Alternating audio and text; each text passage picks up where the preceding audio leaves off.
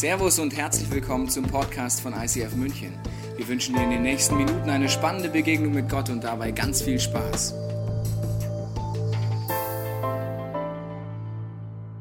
Herzlich willkommen heute Morgen im ICF und herzlich willkommen zur Serie Hiobs Botschaften. Die letzten zwei Wochen haben wir uns das Leben von Hiob angeschaut und haben gemerkt, dass Hiob ein Mann ist, der sehr reich ist. Aber auch ein Mann, dem so viel Leid widerfahren ist, dass jeder wahrscheinlich hier in diesem Raum sagt, naja, Teile davon habe ich auch erlebt. Die komplette Gänze dieses Leides, das ist schon wirklich viel. Und wir sind Menschen und wir versuchen, Leid zu umschiffen, Leid aus dem Weg zu gehen. Aber eins ist sicher, Leid passiert. Die Frage ist nur, wann? Das Problem an dieser Frage ist, dass man sie nicht beantworten kann. Keiner in diesem Raum, es sei denn, es ist jemand da, dann würde ich ihn gerne nachher kennenlernen, kann in die Zukunft schauen. Keiner weiß, wie das morgen aussieht. Und das es macht unsicher. Und tief in unserem Herzen ist eine sehr ursprüngliche Angst. Und diese Angst ist die Angst vor dem, was ich nicht kenne. Diese Angst kennst du vielleicht. Das ist das, wenn du einen neuen Job hast und du gehst den ersten Tag auf die Arbeit. Wie fühlt sich das an? Bei mir ist es so, wenn ich das merke, merke ich, wow, ich weiß nicht, ob die Kollegen nett zu mir sind. Sind die freundlich? Mögen die mich? Kann ich auch das, was man von mir verlangt? Ist der Stuhl bequem? All das weiß ich nicht. Und das Gefühl, aus der U-Bahn auszusteigen, die Tür aufzumachen und zu merken, was heute passiert, weiß ich einfach nicht. Das ist diese Angst vor dem, was du nicht kennst. Oder vielleicht, wenn du Schmerzen hast im Bauch, dann ist es etwas, wo du nicht reinschauen kannst. Du hast nicht sofort ein Röntgengerät oder ein Stethoskop, wo du, vielleicht hast du eins, aber falls du keins hast, dann wirst du nicht reinschauen können. Und mein Sohn, wenn der Bauchschmerzen hat, dann ist es bis jetzt in 100% der Fällen so, dass er einfach etwas gegessen hat, was möglicherweise Gase produziert. Und dann tut das weh. Aber mein Sohn hat Angst. Er weiß nicht, was es ist und fängt an zu weinen und zu schreien. Er ist unsicher. Das ist bei dir und bei mir auch so. Leid passiert, aber die Frage ist, wann? Und weil wir diese Unsicherheit, diese Angst irgendwie aus dem Weg gehen wollen, fangen wir Dinge an zu planen. Und zwar machen wir das so, dass wir sagen, hey, also ich weiß zwar nicht, was morgen ist, aber ganz ehrlich, wenn ich mir mein Leben plane, ich wünsche mir, hm, ich würde mal sagen, zwei Kinder. Ja, vielleicht auch drei. Das kommt natürlich ganz darauf an, wie meine Frau gestrickt ist. Also wenn sie drei Kinder haben möchte, dann hätte ich schon gern drei. Aber falls sie arbeiten gehen möchte, dann nicht. Auf jeden Fall will ich Kinder. Vielleicht sagst du auch, wow, ich bin ganz talentiert, muss ich sagen, in meinem Job bin ich sehr gut. Was ich mir auf jeden Fall wünschen werde, und das ist auch im Bereich der Möglichkeiten, ich möchte Karriere machen. Nicht die große Karriere, aber schon so, dass ich meine Familie gut ernähren kann. Vielleicht möchtest du auch ein schönes Auto fahren oder was auch immer du auf deinem Herzen hast. Vielleicht sagst du dir, na ja, jetzt mal ganz ehrlich, das ist schon alles gut, Familie, ich habe ein Hobby ich reise so gerne und einmal in meinem Leben möchte ich am heiligen Uluru stehen, mitten in Australien, oben auf dem Berg und sagen, ich bin der König der Welt. Vielleicht möchtest du das. Wundervoll. Oder vielleicht sagst du dir, was tief in meinem Herzen ist, wenn ich mal 70, 80 oder 90 Jahre alt bin, dann möchte ich im Schoße meiner Enkel sitzen. Also die. Falls du diesen Traum hast, solltest du ihn nochmal überdenken. Die Enkel sollen in deinem Schoß sitzen und du erzählst ihnen die weisen Geschichten aus deinem Leben. Vielleicht ist das dein Traum. Und jeder von uns Mensch plant seine Zukunft in einem Gefühl davon, hey, so könnte es sein, so stelle ich mir es vor, das ist mein Ziel. Und wenn ich nur hart genug arbeite, dann wird das auch erfüllt werden. Vielleicht ist es bei dir auch anders, dass du sagst, hey, ganz ehrlich, ich weiß überhaupt nicht, was morgen ist. Ich mache es einfach so, ich lasse alles auf mich zukommen. Aber vielleicht steckt da hinten dran der Wunsch, naja, wird schon alles gut kommen. Es wird schon alles gut werden. Und dann kommt vielleicht dieser Tag, an dem das Telefon klingelt und dein Freund dran ist und sagt, er möchte einen Termin mit dir ausmachen. Er möchte sich einfach mit dir auf ein Bier treffen. Und ihr sitzt in der Kneipe und dein Freund ringt darum, dir irgendwie klarzumachen, was er über deine Partnerin weiß und du noch nicht. Irgendwann kommt vielleicht dieser Tag, wo du ins Büro gehst und dort ist ein Brief. Und wenn du ihn aufmachst, siehst du, dass der wichtige Auftrag, der dir und deiner Firma und all deinen Mitarbeitern die Existenz sichert, einfach nicht kommt, weil dein Mitbewerber ein bisschen günstiger war. Und vielleicht kommt auch der Tag, an dem du Schmerzen hast, irgendwo im Bauch. Und du denkst, hm, ich warte einen Tag, ich warte zwei Tage. Oder vielleicht wie ich äh, drei Wochen. Bei mir war es so, ich hatte unter der Rippe irgendwie so ein ganz komisches Gefühl, als wäre da irgendwas. Und als Mann habe ich mir antrainiert, zu sagen, hey, hey. Nach einer Woche sagst du nur noch, hey. Nach zwei Wochen denkst du, hm. Und nach drei Wochen gehe ich zu meiner Ärztin und, äh, und laufe da ein, das war sehr, sehr witzig, und sage, okay, passen Sie auf, die Pinzerzeit ist vorbei, ich habe jetzt drei Wochen gewartet und ich habe da irgendwas, ich habe einfach Schiss. Und sie lacht und sagt, so, so deutlich hat es noch keiner gesagt.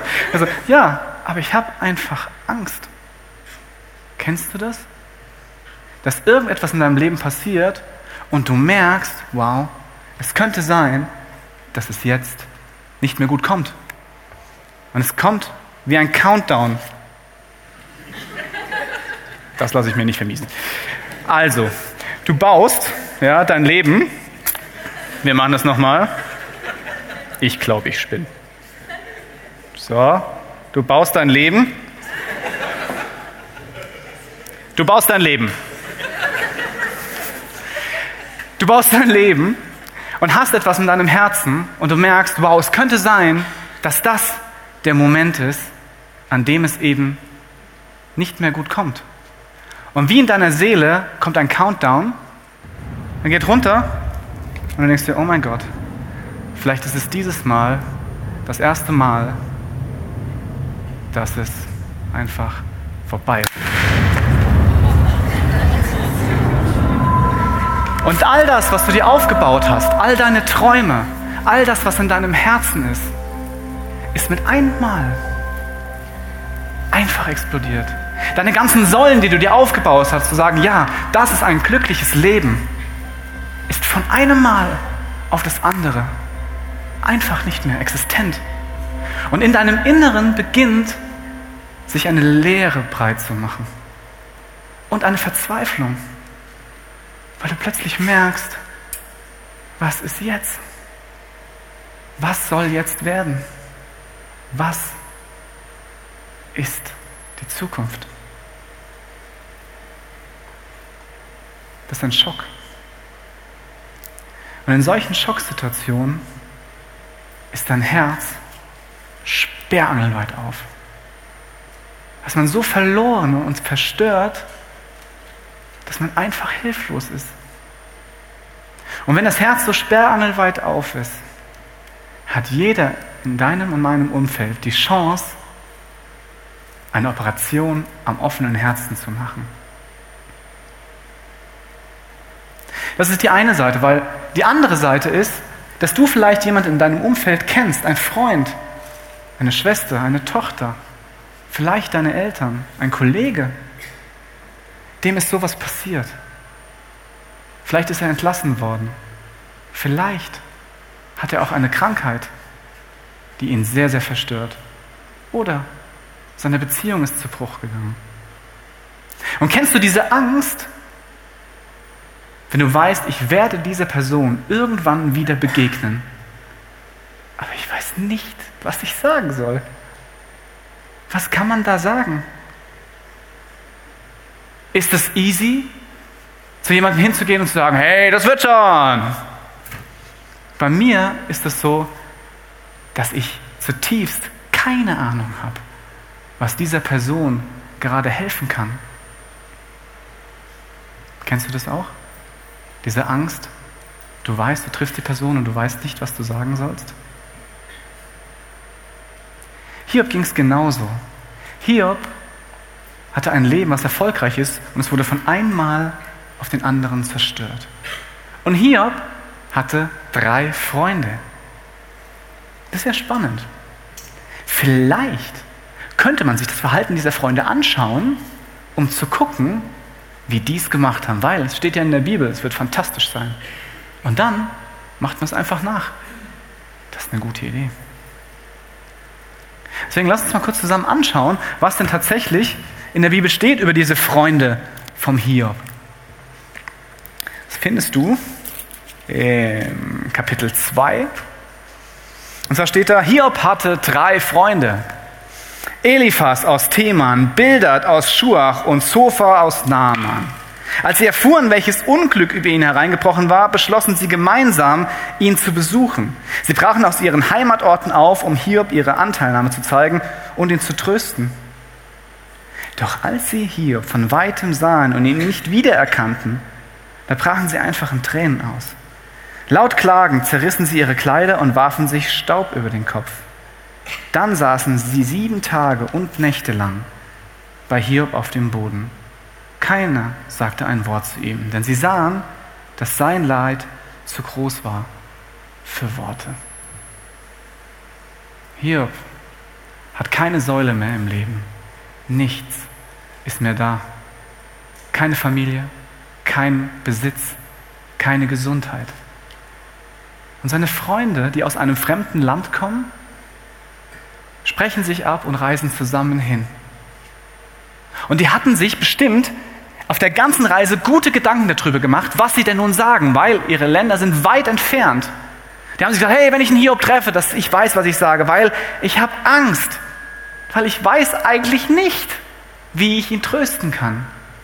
Und diese ganze Reise planen sie, wie sie Hiob helfen können, und dann sehen sie ihn mit den ganzen Geschwüren und merken, oh, es ist viel schlimmer, als ich dachte. Und sie fangen an zu weinen. Sie sitzen sieben Tage und sieben Nächte mit ihm auf dem Boden und schweigen, weil sie sagen, dein Leid ist zu groß für unsere Worte. Ist das nicht schön? Das sind Freunde, oder? Fantastisch. Vielleicht ist dir aufgefallen, dass das Buch Hiob nicht bei Kapitel 2 endet, sondern es geht weiter. Und zwar mit Kapitel 3. Wenn man sieben Tage und sieben Nächte lang schweigt, dann hat man das Bedürfnis als Freund oder als Familienmitglied irgendetwas zu sagen, was den Leidenden irgendwie tröstet. Irgendetwas, was man tun soll, damit das Leid kleiner wird. Und die drei fangen an, dafür eine Erklärung zu finden. Und zwar mit dem Glauben, dass wenn ich nur weiß, warum dieses Leid passiert, das Leid im Moment, in dem ich das Wissen ausspreche, geringer wird. Und so ringen sie darum. Und Eliphas ist der Erste, das heißt, er ist der Älteste. Immer der, der zuerst reden darf, ist der Älteste. Ist ein bisschen ein blöder Job, weil wenn du etwas Gutes sagst, dann bist du der King. Ist das, was du sagst, möglicherweise nicht helfend, sind immer noch zwei da, die sagen, ja, das fand ich auch nicht gut. Also was du da sagst, das... Äh Eliphas ist als der Älteste und er kommt aus Theman. Und Theman ist möglicherweise das Edom der damaligen Zeit. Und Edom ist bekannt für seine besondere Weisheit. Also Eliphas aus Edom reist die ganze Strecke hin und er bricht das Schweigen. Er beginnt zu reden. Was sagt er? Weil es ist eine Operation am offenen Herzen. Was hilft ihm? Und Eliphas fängt an und sagt, ganz ehrlich, ich habe lange Zeit Erfahrung gemacht. Das Leben ist auf eine bestimmte Weise. Und zwar, ich bin gläubig, das weißt du, du auch. Und Gott ist ein Gott der Prinzipien. Gott ist immer gleich über die Jahrhunderte. Und die Erfahrung hat gezeigt, dass wenn du Sünde in deinem Leben hast, dann wird auch Leid folgen. Wenn du aber nach Gottes Willen lebst und es genauso machst, wie Gott sich das für dein Leben wünscht, dann wird es auch gut in deinem Leben laufen. Und ich weiß nicht, was du für eine Einstellung zum Thema Sünde hast, aber Sünde heißt eigentlich, du lebst am Ziel deines Lebens vorbei. Du lebst am Ziel deines Lebens vorbei. Kennst du das? Dass in deinem Leben Dinge sind, wo du schon weißt, während du sie tust, wow, das wird kein gutes Ende nehmen. Früher habe ich zum Beispiel so viel Burger in mich reingefressen, dass selbst ich schon am gleichen Tag wusste, wow, das wird kein gutes Ende nehmen. Ich habe Mayonnaise gegessen und Pommes und all das, was man sich damals so reinstopft, wenn man nicht kochen will. Fertigpizzen, all das. Und bei einer Routineuntersuchung, damals noch bei einem ungarischen Hausdrachen, ja, die war eine Legende, wirklich. Ja. Da bist du reingekommen und dann, guten Tag. Mhm. Er hat mir Blut abgenommen und da ist rausgekommen, dass mein Cholesterinwert 300 Prozent über normal ist. Okay, damals war ich knapp 20. 300 Prozent über normal. Das bedeutet in meinem Alter, wuh, da geht noch einiges vorwärts. Was du nicht weißt, ist, dass mein Vater vier Herzinfarkte hatte, drei Bypass-Operationen, vier Schlaganfälle. Und warum? Weil das Cholesterin in seinem Blut seine Arterien so zugebappt hat, dass einfach kein Blut mehr durchkam. Und ich sitze bei diesem ungarischen Drachen und sie sagt, ja, Herr Wohlelab, da müssen Sie jetzt eine sehr, sehr starke Diät machen. Und ich hatte Angst. Gar nicht so wegen dem Cholesterin, eher wegen dem Drachen, aber. Nein, ich hatte Angst. Das, was ich getan habe, und zwar am Ziel vorbei, Freunde, es ist nicht das Ziel deines Lebens, so viel Burger nicht reinzustopfen, bis du platzt. Weil dein Körper ist bestimmt designt, du brauchst Vitamine, das weißt du alles. Wenn du am, Leben, am Ziel deines Lebens vorbeilebst, dann passieren Dinge, die Leid erzeugen können. Ein anderes Beispiel ist, wenn du in einer Beziehung steckst, in der du unzufrieden bist und jemand anderes kennenlernst, dann ist es am Ziel vorbei, wenn du einfach fremd gehst. Die Zerstörung, die du dort anrichten kannst, in deinem eigenen Leben weil du etwas verheimlichst, Tag für Tag, Monate für Monate, dich innerlich zerfrisst, weil du keinen harten Cut machen kannst. Oder das Leid, was du anrichtest, wenn es endlich herauskommt, am besten noch hast du es nicht selbst erzählt, sondern dein Partner findet es heraus. Das ist krasses Leid. Das ist Folge von Dingen, die am Ziel deines Lebens vorbei sind. Und Eliphas hat irgendwie recht, oder? Kennst du dieses Gefühl, wenn du in deinem Leben merkst, wow, das, was mir passiert, das hängt sicherlich nicht damit zusammen, dass irgendwas in meinem Leben am Ziel vorbei ist. Ich ernähre mich super, ich gehe joggen, alles ist in Ordnung, aber dennoch kriege ich einen Herzinfarkt. Manchmal ist es nicht so, dass das stimmt. Eine andere Idee von Bildert, seinem zweiten Freund, der sagt, wow, du weißt, ich bin, gläubig, ich bin ein gläubiger Mann. Wenn du doch nur mehr beten würdest und mehr Bibel lesen würdest, dann, ganz ehrlich, dann würdest du mit Segen überschüttet werden. Und ehrlich gesagt, wenn das nicht passiert, muss irgendwas in deinem Leben äh, nicht ganz richtig sein. Die Bibel ist voll von Zusagen, dass wenn du dich auf Gott verlässt, dass er dich versorgt. Dass wenn du ihn bittest, dass er dir gibt, dass wenn du mit ihm unterwegs bist, dass du gesegnet wirst. Das stimmt. Aber es gibt Situationen, da sind Leute, die haben das genau gemacht, die beten so viel, wie ich in meinem ganzen Leben nicht bete. Die lesen so viel Bibel und bekommen trotzdem eine tödliche Krankheit. Hast du mal in die Augen von diesen Menschen gesehen und die sagen, wie viel soll ich noch lesen? Wie oft soll ich noch beten, dass sich Gott erbarmt? Warum funktioniert es nicht? Du siehst, auch wenn die Erklärungen des Warums richtig sein könnten, helfen sie im Leid überhaupt nicht. Zofa der letzte und kleinste und jüngste von allen, hat sich die beiden wahrscheinlich angeguckt und hat gesagt, ja, ganz ehrlich, also hier, ich verstehe dich, also ganz ehrlich, die zwei, das war nichts, hör mich an. Und er sagt, ganz ehrlich, Hiob, bei Gott ist es so, du musst einfach den ersten Schritt gehen. Und wenn du den ersten Schritt gehst, dann, dann stellt sich Gott dazu. Er ist an deiner Seite, glaub mir. Es ist wie bei Mose. Du musst das Wasser mit einem Stock berühren, damit das Wasser sich teilt. Geh den ersten Schritt, nimm es selbst in die Hand und dann wird Gott mit dir gehen. Aber wenn du dir Hiob anhörst, dann sagt er, den ersten Schritt gehen. Weißt du was?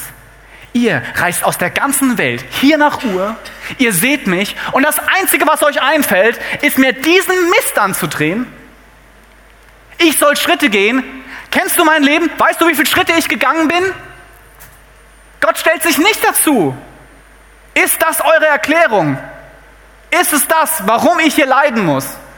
Und dann lest ihr mal die Hiob-Geschichte durch, wie er sagt, Freunde, das ist es nicht. Vielen Dank für eure Ratschläge. Hört ihr es selbst an? Hiob hört sich das von seinen Freunden an und er sagt, wie oft habe ich das schon gehört? Ihr seid alle wirklich schlechte Tröster. Haben die windigen Reden jetzt endlich ein Ende? Was reizt dich so, dass du mir derart widersprechen musst? Wenn ihr an meiner Stelle wärt, könnte ich daher reden wie ihr. Ich könnte euch schöne Reden halten und selbstgerecht den Kopf über euch schütteln. Die Armen. Stattdessen würde ich aber versuchen, euch Mut zuzusprechen und würde mit Trost nicht sparen. Doch meine eigenen Worte können mein Schmerz leider nicht lindern. Und wenn ich schweige, dann hilft mir das auch nicht. Selbst wenn es richtig ist, hilft es im Leid überhaupt nicht. Aber die Frage ist, was hilft? Wenn du sieben Tage und sieben Nächte schweigst, du willst einfach irgendetwas sagen. Und dann beginnt man unterschiedliche Taktiken anzuwenden, um irgendwie das Leid zu lindern, weil man hat so ein Herz, dass man den anderen nicht leiden sehen möchte. Weil Leid ist doch per se schlecht, oder? Und man beginnt zum Beispiel zu interpretieren. Wenn zum Beispiel bei meinem Freund hier die Frau ihn verlassen hat, wenn man sagen, ganz ehrlich, wir kennen uns schon lange, ich hätte dich auch verlassen. Ey, so wie du drauf bist, Socken an im Bett. Du beachtest deine Frau nicht, du arbeitest den ganzen Tag, du vernachlässigst deine Kinder. Dass du in diese Situation kommst, ist klar. Und du interpretierst diese Situation. Aber ehrlich, bist du wirklich in dieser Situation drin? Kennst du alles, was dort passiert? Bist du in den Nächten dabei? Oder in der, im Auto, wenn diese Person hetzt, um irgendwie Zeit mit seiner Familie zu verbringen? Die Interpretation ist immer sehr, sehr schwierig, weil man sieht nur einen klitzekleinen Ausschnitt von dem, wie die Realität wirklich ist. Selbst man selbst kennt nicht alles, warum etwas ist. Und wenn man so altklug sozusagen daherkommt und sagt, ich weiß ganz genau, warum das ist, dann ist das ein bisschen so, als würdest du eine Axt nehmen und am offenen Herzen, bam. Jemand, der im Leid steckt, dessen Herz ist sperrangelweit offen. Und die Frage ist, welches Instrument nimmst du? Nimmst du eine Axt, eine Kettensäge oder was nimmst du, um zu helfen? Eine andere Form ist, das kenne ich gut, und wir Christen sind da Weltmeister drin, zu sagen, ja ganz ehrlich, also das hättest du auch nicht tun sollen. Es war doch von vornherein klar, dass wenn du diesen Weg einschlägst, knapp am Ziel deines Lebens vorbei dass es dann so enden muss.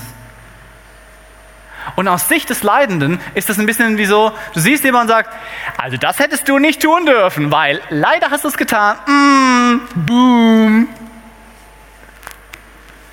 Obwohl du es doch gut meinst. Aber was passiert ist, du sagst, tja, so, nicht. Vielleicht kennst du auch dieses Bedürfnis, dass du sagst, ja, das weiß ich schon mit dem Moralisieren, das läuft gar nicht, aber ich möchte trösten und du tröstest es auf eine Weise, indem du sagst, hey, uns geht's allen so, wirklich. Wir alle sind Menschen und wir alle kommen manchmal in solche Situationen. Hey, das ist doch sicherlich ein Trost. Und du stehst dort und denkst dir, was interessieren alle mich? Ich habe Schmerzen in meinem Herzen. Ich bin verzweifelt. Und man fühlt sich wie nicht ernst genommen. Obwohl du es gut meinst.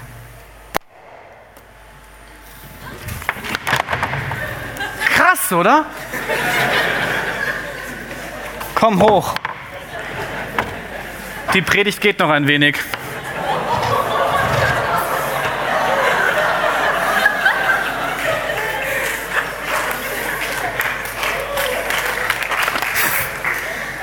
Und du siehst, dass es manchmal dich auch wirklich körperlich versehrt.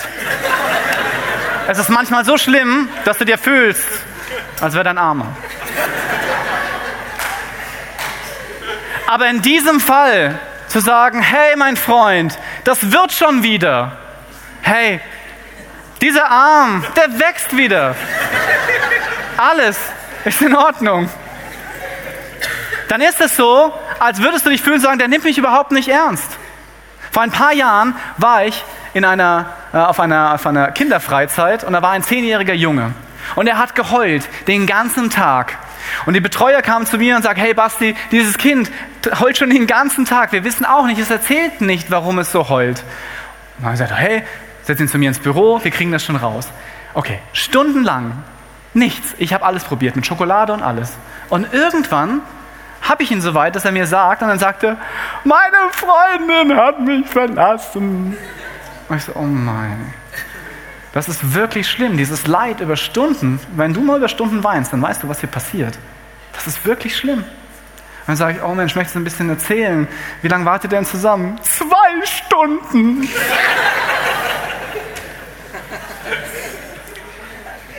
Du lachst. Für dieses Kind war das das Schlimmste, was es je erlebt hat. Kennst du den Schmerz von Liebeskummer? Weißt du, wie weh das tut? Nur weil wir so allwissend sind und nur weil wir Beziehungen haben, die viel länger dauern, ist der Schmerz der gleiche. Und wenn ich in dieser Situation sage, zwei Stunden, dann ist es so, als würde ich ihn wegstoßen. Als würde ich sagen, hey, ich weiß ganz genau, wie es dir geht. Und es wird schon wieder. Uns allen geht so. Und außerdem, das hättest du nicht tun sollen. Und man ist alleine. Die Person ist alleine. Hiob hat eine Vorstellung davon, was er sich wünscht, wenn er in dieser Situation ist. Und er schreibt oder erzählt Folgendes. Denn die Gebote des Heiligen habe ich doch nie missachtet. Ich habe keine Kraft mehr, um noch länger durchzuhalten. Ich habe kein Ziel vor Augen, das mir Mut machen könnte, meinen Weg weiterzugehen. Ist denn meine Kraft so unerschütterlich wie ein Fels? Ist mein Körper etwa aus Eisen gemacht? Nein, ich bin völlig hilflos. Mir ist alles entrissen worden, worauf ich mich stützen könnte. Zu einem Freund, dem es schlecht geht, sollte man freundlich sein, selbst dann, wenn er den Allmächtigen nicht mehr fürchtet. Man wünscht sich, du und ich, in dieser Not, dass man nicht allein ist, sondern dass jemand dort ist. Aber woher kommen diese Freunde und wie auf diese Idee, dass es an Sünde hängt und all das? Das ist auf der einen Seite richtig, es steht im ersten Teil der Bibel. Wenn du im 5. Mose 28 schaust, da steht, was du siehst, das wirst du auch ernten. Wenn du Gutes siehst, wirst du Gutes ernten. Und wenn du Schlechtes siehst, dann wirst du auch Schlechtes ernten. Das ist eine Theologie der Vergeltung.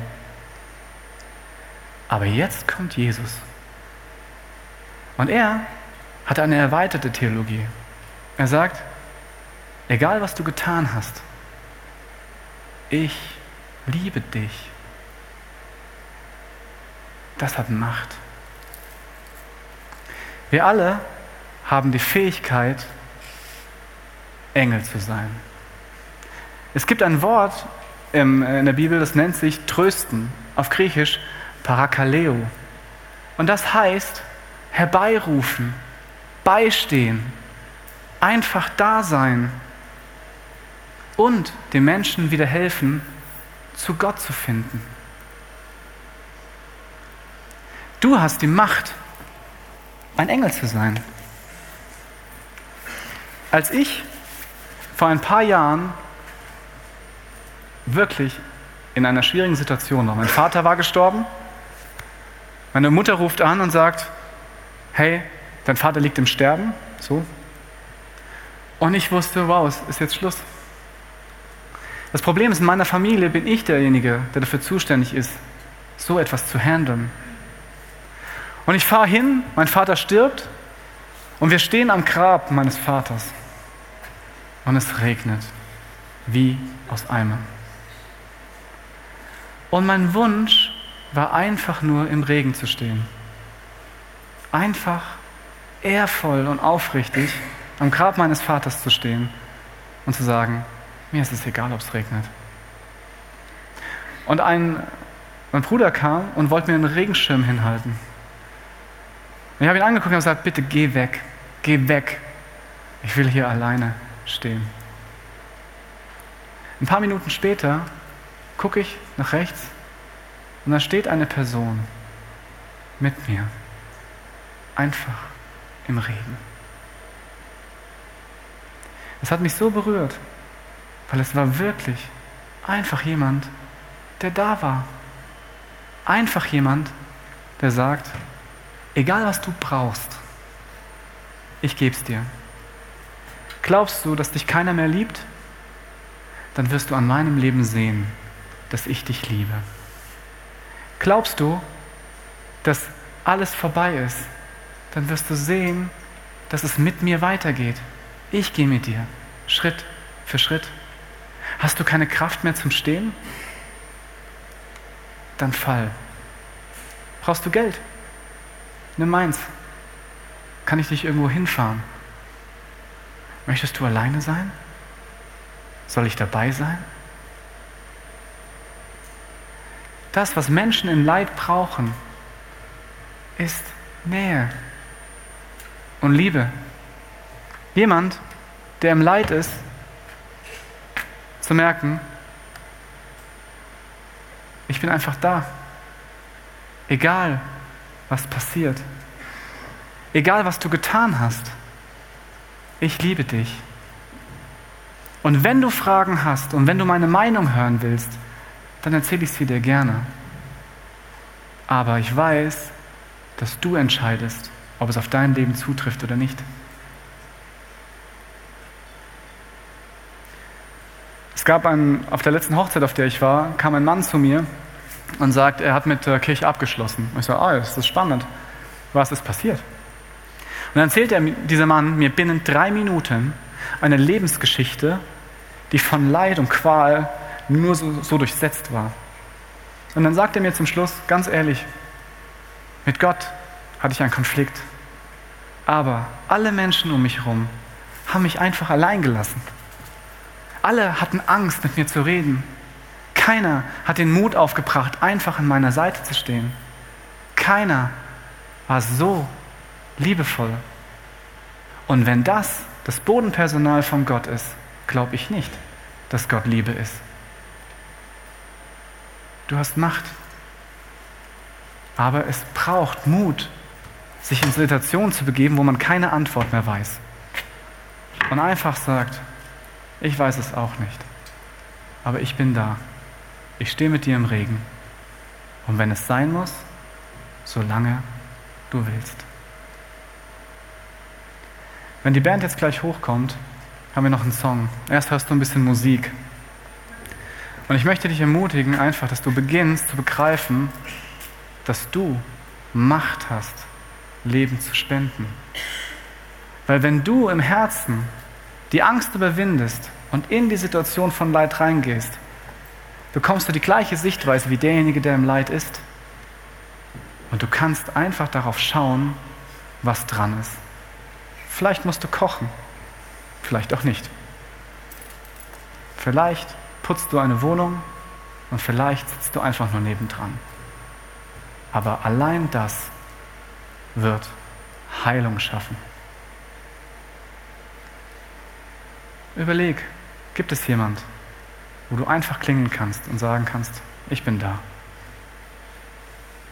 Nutze deine Macht. Dann wird ein Wunder passieren.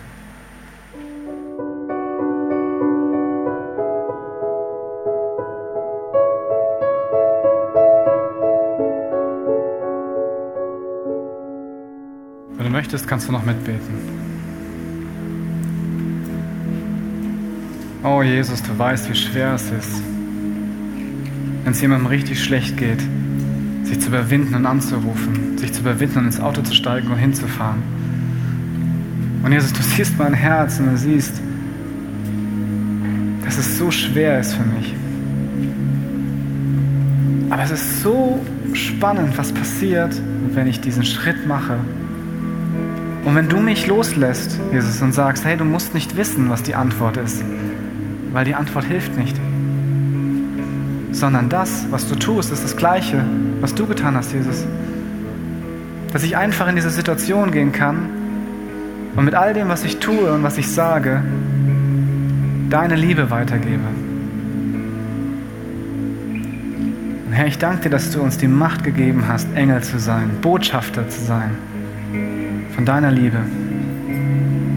Und das Trösten und Heilung damit zu tun hat, in der Nähe zu sein, hinter jemandem zu stehen und zu sagen, egal was passiert ist oder was passieren wird, ich bin da und ich liebe dich. Danke, dass du dabei bist und dass du uns mit deinem Heiligen Geist einfach Ideen gibst, was wir da tun können. Und in deinem Namen, Jesus, segne ich jeden Einzelnen heute Morgen hier mit diesem Mut, den ersten Schritt zu gehen und mit dieser Freiheit schauen zu können, was passiert, ohne vorher einen Plan haben zu müssen. Danke, dass du Menschen berufst als Engel und danke, dass wir dabei sein dürfen, wenn du heilst. Amen. Wir hoffen, dass dir diese Predigt weitergeholfen hat. Wenn du Fragen hast, kannst du gerne an info at icf-moenchen.de mailen und weitere Informationen findest du auf unserer Homepage unter www.icf-moenchen.de.